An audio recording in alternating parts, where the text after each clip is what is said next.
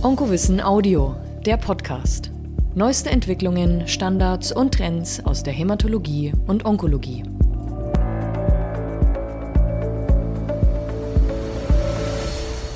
Hallo, liebe Kolleginnen, liebe Kollegen, meine Damen und Herren, einen schönen guten Tag. Dieses ist vielleicht einer der letzten Podcasts, der von Menschen live gesprochen wird. Vielleicht übernimmt das irgendwann mal eine künstliche Intelligenz. Vielleicht hat es aber auch noch ein bisschen Zeit ähm, und dann machen wir vielleicht noch einige. Auf jeden Fall wollen wir heute über künstliche Intelligenz reden und ich äh, freue mich sehr, mal wieder Herrn Professor Dirk Arnold in der Leitung zu haben, medizinischer Vorstand der Asklepios Tumorkliniken oder des Asklepios Tumorzentrum besser gesagt in Hamburg und Chefarzt der Onkologie und Hämatologie dort. Hallo Dirk, grüß dich. Friedrich, hallo und äh, ja, ein spannender Podcast, ein riesiges Thema und wir haben nur ein bisschen Zeit. Absolut. Aber ich habe mich darauf gefreut, mal mit äh, dir mich auszutauschen zum Thema künstliche Intelligenz. Würdest du dich in ein selbstfliegendes Flugzeug schon setzen, wenn es das schon gäbe? Na, ich fürchte, das meiste, in was man sich so setzt, was fährt und fliegt, tut es ja auf einer äh, schon relativ autonomen Basis. Ähm, hm. Also ich glaube ja, äh, über weite Teile gerade des Fliegens ist es ja sowieso auch schon selbststeuernd und selbst vom System her lebend. Ähm, wir sehen, es wird komplexer dann, wenn es nicht so hoch hinauf, aber äh, trubeliger wird. Das heißt, auf den Straßen mit dem selbstfahrenden ähm, Fahrzeugen. Also immer, wo sozusagen Technik und Mensch zusammenstoßen, da, da hakt es noch, wo man der Technik frei ihren Raum, sei es Weltraum oder Luftraum lässt, äh, da wird's noch relativ gut. Aber ich glaube, in der Kommunikation zwischen Mensch und Maschine, äh, ja. ja, da können wir uns noch nicht darauf verlassen, dass alle so gut kommunizieren, wie wir selbst glauben, dass wir das als Menschen noch beeinflussen können oder mittun dabei. Ja, das glaube ich auch. Also in ein selbstfahrendes Auto würde ich mich mit Sicherheit setzen, wenn es denn das äh, demnächst mal gibt. Aber auch ein selbstfliegendes Flugzeug kann ich mir durchaus vorstellen. Zumindest ist die Wahrscheinlichkeit, dass so ein Ding weniger Fehler macht als ein Mensch durchaus gegeben. Aber eine KI kann natürlich auch Fehler machen. Und ähm, in der Medizin dürfte sich das dann unter Umständen auch manchmal negativ auswirken können, wenn die KI Fehler macht. Aber lass uns mal einfach Schritt für Schritt ein paar Dinge durchgehen, die es schon gibt heutzutage. Ähm, ich fange mal vielleicht an mit der Dermatologie und der Dermato-Onkologie. Die Kollegen haben ja als erste eigentlich von sich reden gemacht mit einer Nature-Publikation vor ein paar Jahren, wo gezeigt wurde, dass eine künstliche Intelligenz in der Lage war, ähm, in Sensitivität und Spezifität Melanome mindestens genauso gut zu erkennen wie erfahrene Dermatologen.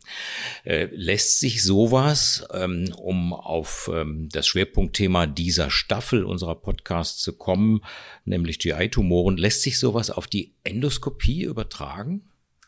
Na, ich glaube schon. Alles, was man sehen kann, jetzt bleiben wir mal beim Gesichtssinn, ähm, äh, das hat ja irgendwo die Kopplung, man, man sieht es, die Information wird im Gehirn des Betrachtenden in Abgleich gebracht mit dem, was man bisher schon gesehen hat. Und ähm, daraus wird eine Diagnose gestellt. Und wie du schon sagtest, der erfahrene Dermatologe, der sieht vielleicht in seinem Leben, ach Gott, ich habe keine Ahnung, 15.000, 17.000 Bilder, ähm, die mhm. ein Melanom sein könnten. Und ähm, er wird eine recht hohe Trefferrate haben. Aber eine künstliche Intelligenz kann ja die Zahl der gesehenen Bilder, das heißt des Abgleichs von dem, was morphologisch da ist, zu dem, was dann als Hintergrund äh, hinterlegt ist, was es denn wirklich war, und ähm, das äh, Lernen daraus ähm, schnell um den Faktor 10 oder 100 oder gar 1000 steigern. Und damit ist mhm. es logisch, dass ähm, die künstliche Intelligenz das besser kann, ohne dass sie notwendigerweise besser sehen kann, Vielleicht ist aber auch ja. die sehende Auflösung besser. Hm. Ich erinnere mich an eigentlich dieses ganz irre Experiment, das Bart de Witte ähm, in Berlin kennen den ja einiger Blogger und äh, ja, künstliche Intelligenzexperte ja, ja. äh, auch äh, erzählt hat von dem Experiment mit den 16 Tauben, die darauf trainiert waren, ähm, ich glaube, Prostatakarzinom, Histologie zu erkennen und ja. äh, dank des besseren Gesichtssinns dieser Vögel, man glaubt es kaum, haben die mit einem minimalen, man muss fast sagen, skinnerhaften Training äh, oder Pavlovschen Training ähm, besser sehen können als Pathologen. Das ist jetzt also wie gesagt gar nicht so so ähm, so wahnsinnig schwer. Und ähm, deine Frage in Bezug auf die Endoskopie, ja, Ausrufezeichen. Erste Untersuchungen sind ja da auch schon draußen, gerade die Bildgebung mhm. ähm, äh, sozusagen der, des Kolons, der Kolonschleimhaut ähm, oder anderer tumoröser Veränderungen. Natürlich, da werden äh, zumindestens äh, künstliche Intelligenz unterstützte Algorithmen dem Befunder helfen, ähm, das mhm. Ganze besser zuzuordnen. Hm. Also ich denke, es werden dann vermutlich ja noch sehr viel mehr Tumoren in einem noch früheren Stadium erkannt als heute durch die konventionelle Endoskopie und das menschliche Auge. Da kann man sich natürlich dann auch schon wieder die Frage stellen, was hat das für Kollateraleffekte, für Auswirkungen, wenn wir immer mehr Patienten im Stadium 1 sehen oder vielleicht sogar noch früher in ähm, Entwicklungsstadien eines Tumors ähm, und dann möglicherweise die ganze Kette an äh, therapeutischen Maßnahmen, OP, Therapie, medikamentöser Art etc. deutlich kleiner, kürzer wird oder irgendwann sogar wegfällt. Hältst du das für denkbar? Ja, das halte ich. Wobei, ähm, andererseits muss man sagen, sehr, sehr frühe Stadien werden ja so auch schon viele gesehen und das Besondere an den sehr, sehr frühen Stadien, ohne die jetzt gering schätzen zu wollen, in ihrer hm. potenziell bösartig zu sein, ist aber, dass die viele von denen ja niemals im Leben irgendwie wirklich ein invasives Karzinom geben werden. Und ähm, ja. auch das wird zur künstlichen Intelligenz dazugehören, dass sie wirklich intelligent ist, dass sie nicht nur sagt, ich sehe mehr, hm. sondern auch zuordnen kann, sagen, ich sehe es zwar, aber ich werte es so, als dass das eine Veränderung ist, die möglicherweise zwar irgendwann ähm, jetzt ähm, zu einer malignen Entartung im Lauf von 10 oder 20 Jahren führen kann, aber aktuell mhm. äh, vielleicht gerade noch keine Intervention mhm. äh, benötigt. Oder umgekehrt, ähm, uns die Lässigkeit mehr gibt zu sagen, ja, ja, kann was werden, sieht aber nicht gefährlich aus, kann auch in fünf Jahren nochmal nachverfolgt werden. Also gerade wenn man mhm. jetzt so in diese Screening-Kolonoskopie-Richtung geht, ähm, dann ja. gehört sicher auch das dazu, dass man dann auch die wie soll man sagen, die Handlungspanik, die daraus entsteht, auch wieder etwas einfangen kann. Hm. Gehen wir mal gedanklich einen Schritt weiter. Ähm, du machst eine Endoskopie oder lässt eine machen und es wird eine Gewebeprobe entnommen und ihr schickt die in die Pathologie. Das gleiche äh, gilt natürlich auch für das äh, Resektat, was die Chirurgen rausgenommen haben. Auch da gibt's ja faszinierende Arbeiten, hochrangig publiziert, sehr, sehr hochrangig publiziert, äh, die gezeigt haben, dass Deep Learning Programme in der Lage sind, aus histologischen Schnitten nicht nur eine richtige histologische Diagnose zu stellen, Kolonkarzinom zum Beispiel, sondern auch molekulare Zusatzanalysen durchzuführen. Alleine auf der Basis der Bilder. Die lernen einfach, bei bestimmten Arealen ist zum Beispiel eine Mikrosatelliteninstabilität oder Mismatch Repair Defekt äh, vorhanden oder nicht. Das finde ich auch unglaublich faszinierend. Auch das ist, ist ja keine Science Fiction mehr, sondern auch mittlerweile hochgradig publiziert. Wo führt uns das hin, diese Entwicklung der digitalen Pathologie? Ja, die führt, führt genau dahin, dass wir auch die, die Bildmorphologie, die, die ähm, künstlich ausgewertete oder, oder verstärkt ausgewertete Bildmorphologie heranziehen können zur Beurteilung der Gesamtsituation zur Molekularpathologie. Du hast es gerade gesagt, wir hatten es ähm, auch beim ähm, ESMO diesen Jahres ähm, vom Organisationskomitee gesprochen extra und politisch mit Bedacht eins dieser Abstrakt als ähm, orale Präsentation ähm, reingenommen, um mhm. einfach auch den Anwendern, das heißt den klinischen Onkologen zu sagen, naja, wir sind eigentlich schon da. Erfreulicherweise eine Arbeit aus Deutschland, aus der Bochumer Pathologiegruppe. Ähm, ja, es wird die diagnostische Treffsicherheit erhöhen. Und das jetzt in mhm. Verbindung mit den Themen, die wir das letzte Mal besprochen haben, also das heißt mit der mhm. leicht zugänglichen molekularen Information ja. über die zellfreie oder die Plasmatumor-DNA und solche Dinge, werden wir unendlich viel mehr diagnostische, prognostische und ja, wahrscheinlich auch für eine Therapie prädiktive Information aus diesem ganzen Konglomerat bekommen. Und das mhm. Gute daran, du fragtest, wo führt uns das hin? Ich glaube, es führt dazu, dass wir besser, weil das heißt genauer behandeln können, dort behandeln, wo Behandlung notwendig ist, aber auch dort die Finger von der Behandlung lassen können ähm, wo das Ganze ähm, entweder die Behandlung, die wir gedacht haben, nicht erfolgreich ist oder es keine Gefahr besteht und wir Patienten auch ohne Behandlung lassen können. Hm.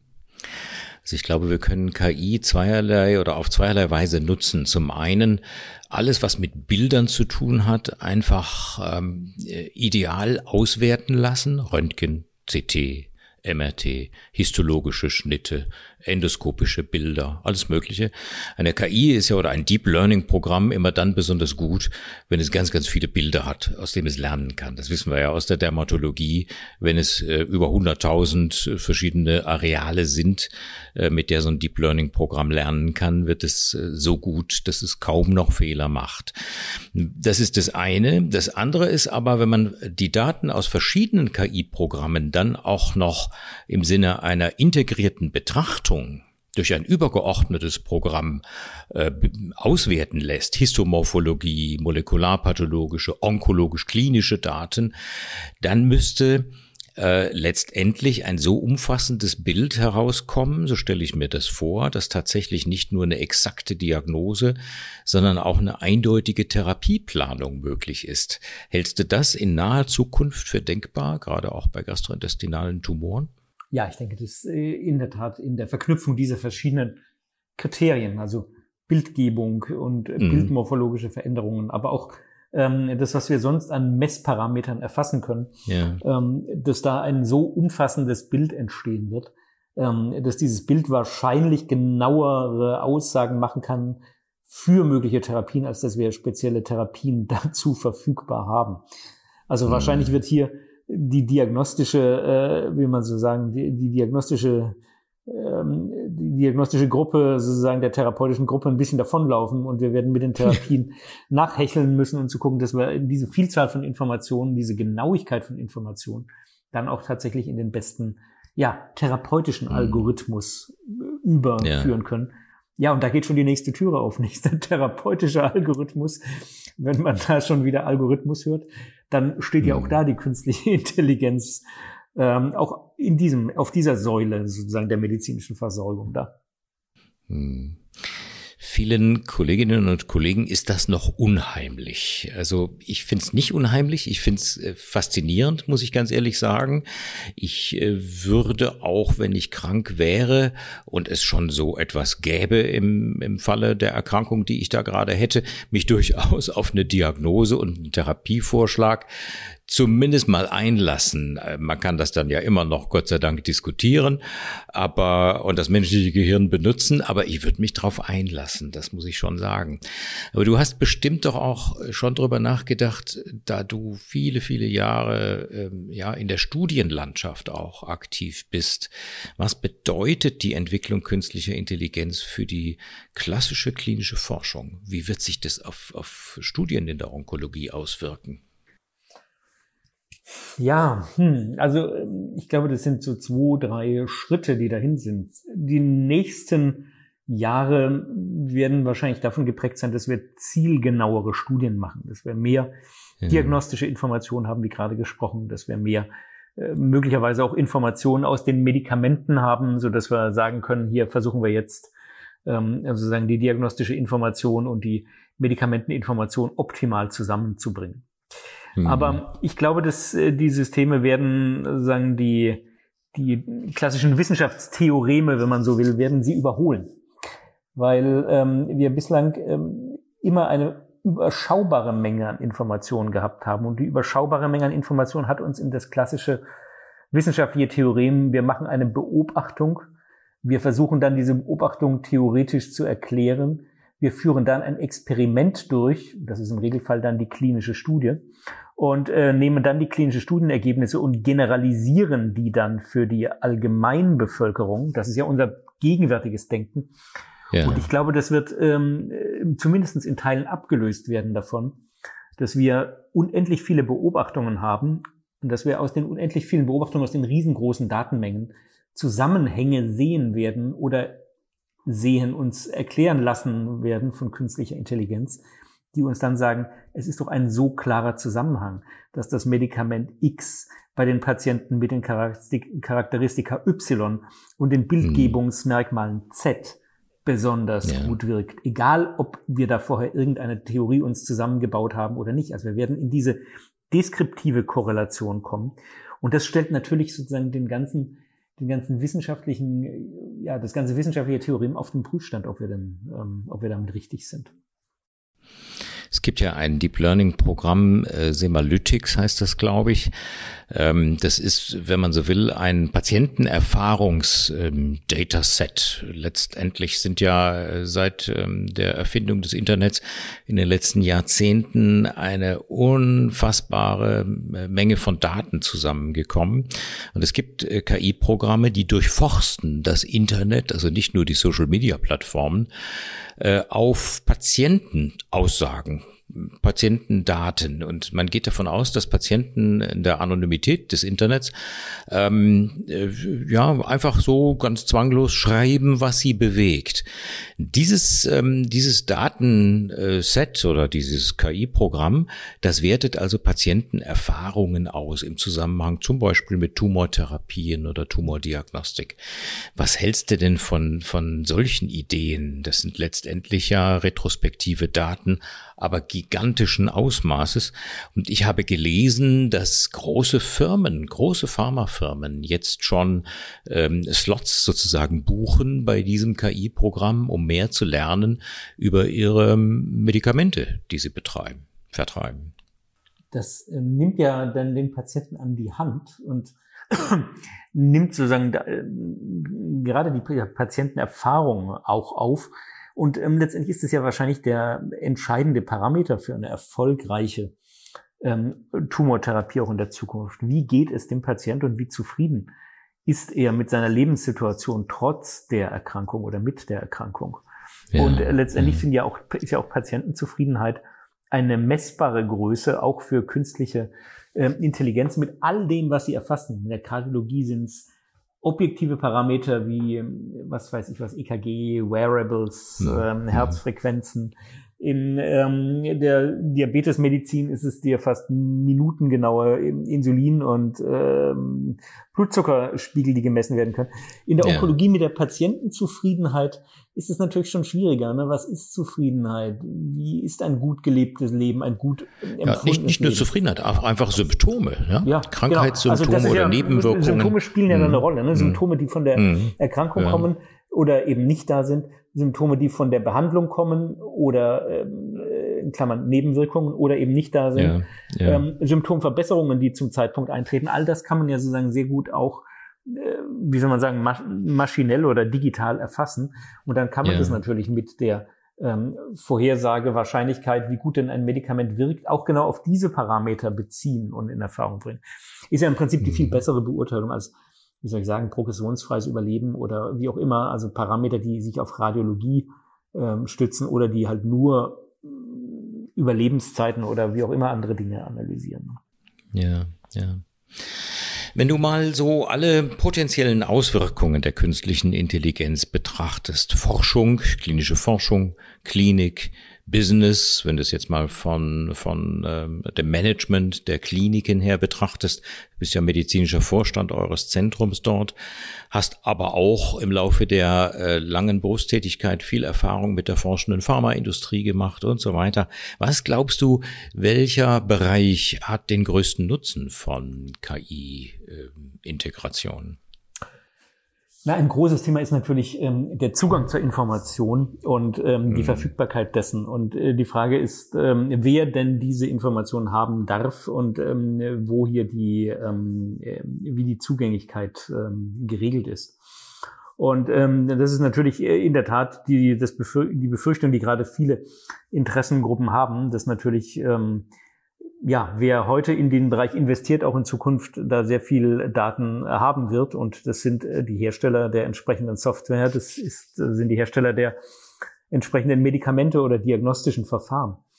Und ähm, die Gefahr besteht natürlich, dass dieser Zugang dann auch sehr marktorientiert ähm, genutzt wird und dass Erkenntnisse ähm, der, wie soll ich sagen, der, der Nichtbehandlung vielleicht weniger stark publiziert werden als die Erkenntnisse des Nutzens einer Behandlung.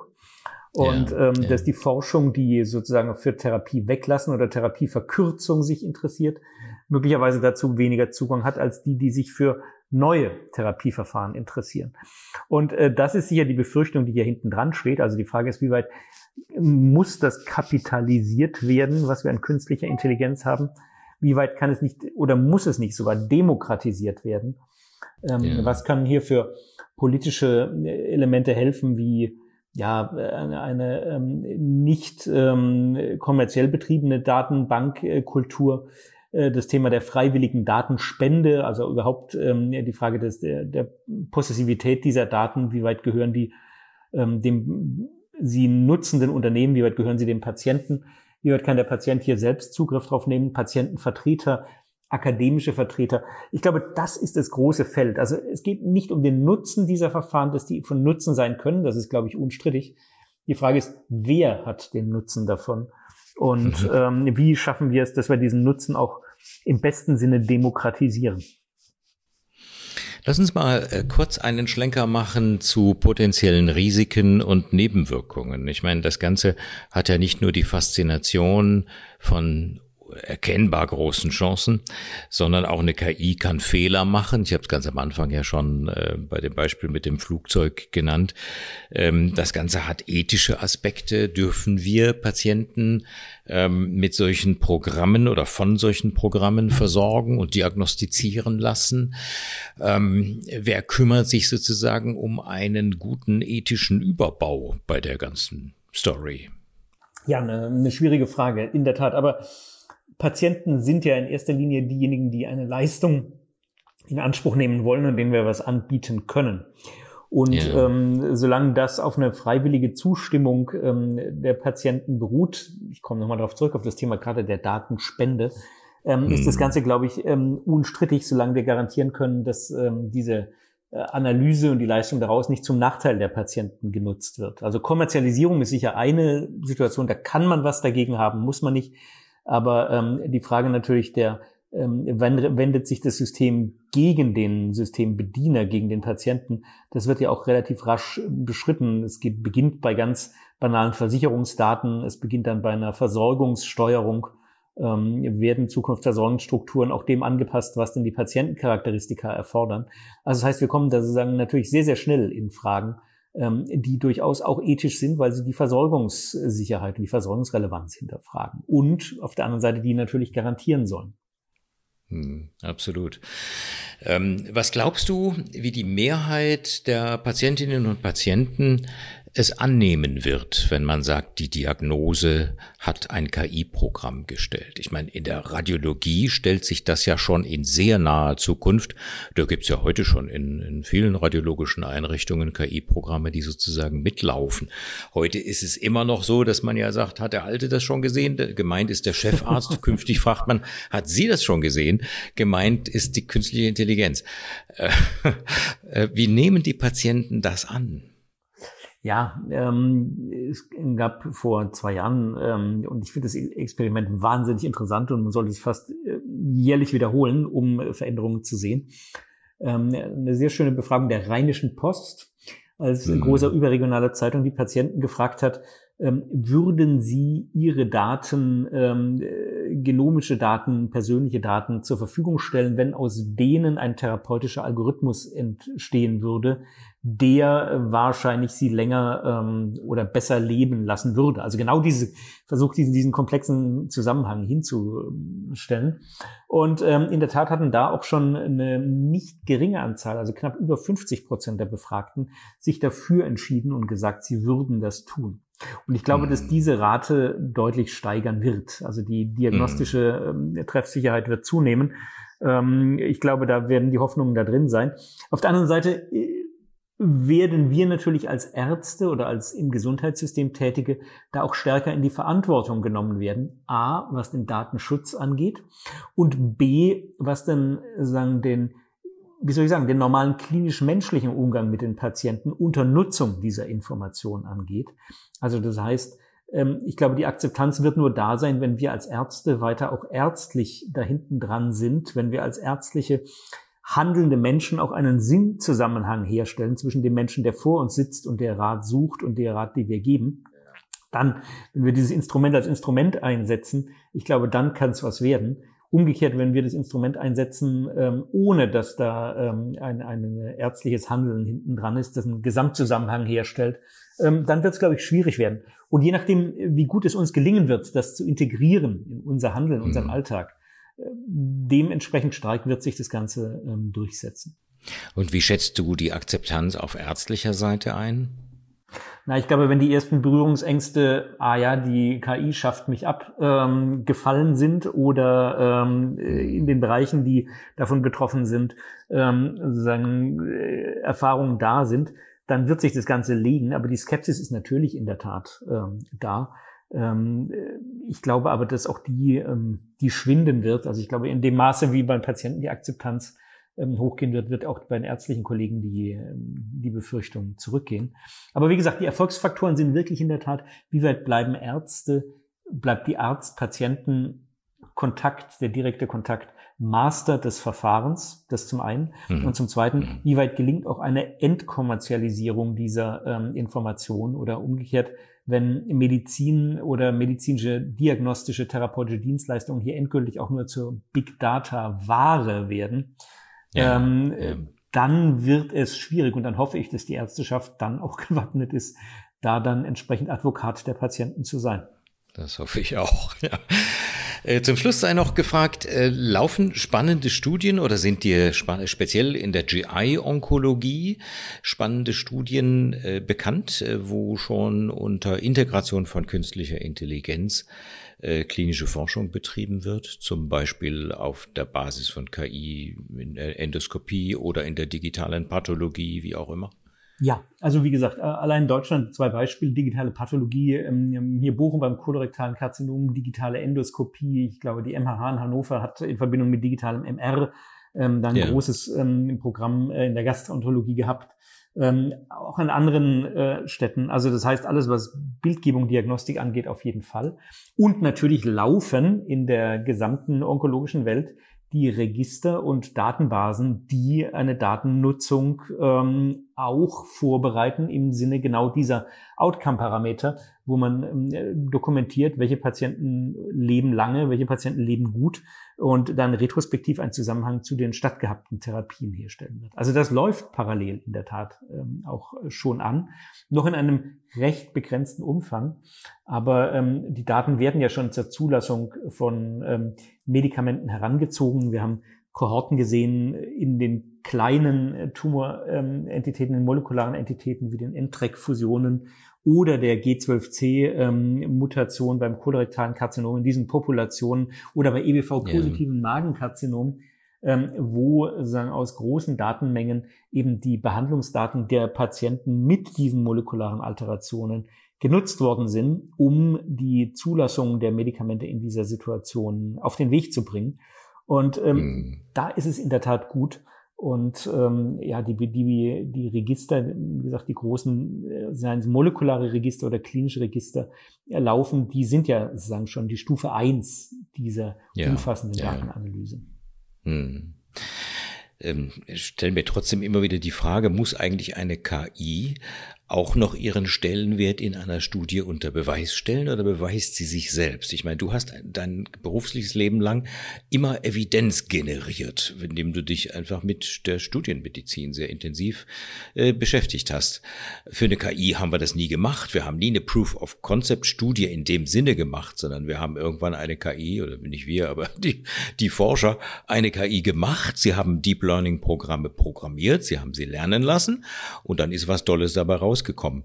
Ähm, das akzeptieren wir einfach so. Wir machen keine, ich sag mal, prospektiv randomisierten Studien, wo ein KI-Programm sich gegen den klinischen besten Standard beweisen muss. Müssen wir auch nicht, oder? Naja, die, die, die Modelle waren da, wir haben das Ganze überlegt. Natürlich gibt es das, ja. Also in der Tat, mhm. so wie ähm, ich mit früher mit meinem Freund Gunnar Vollbrecht äh, immer so ein bisschen gewitzelt hatte, welche Patienten leben länger, die bei mir in Halle oder die bei ihm in Dresden ja. behandelt worden sind, einfach von der menschlichen ja. Behandlungsintelligenz. Ähm, könnte man natürlich wie, wie beim Kampf äh, Kasparov gegen Schachcomputer natürlich sagen, wo lebt ja. man länger besser, wenn wer die Entscheidung findet. In der Tat liefen da einige sehr kleinräumige Experimente in dieser Richtung, wo sozusagen Behandlungsalgorithmen mhm glaube, IBM Watson waren die ersten, die damit ähm, sozusagen in Holland vor allem begonnen haben, versus klinischer Entscheidung angetreten sind.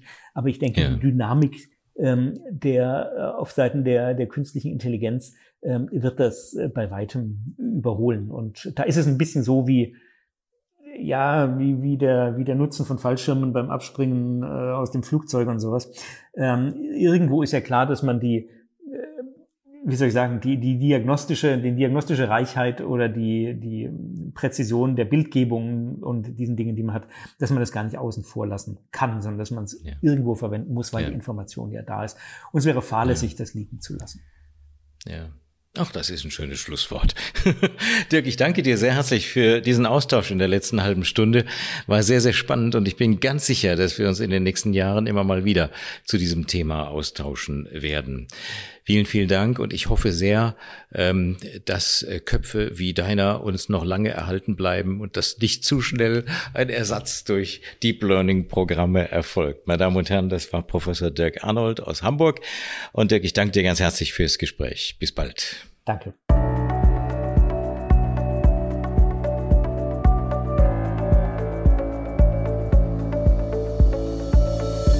Sie wollen noch mehr? Kein Problem. Schnell und kostenlos registrieren und Zugriff auf das gesamte Angebot von onkowissen.de erhalten. Geht ganz einfach. Der Link ist in den Show Notes.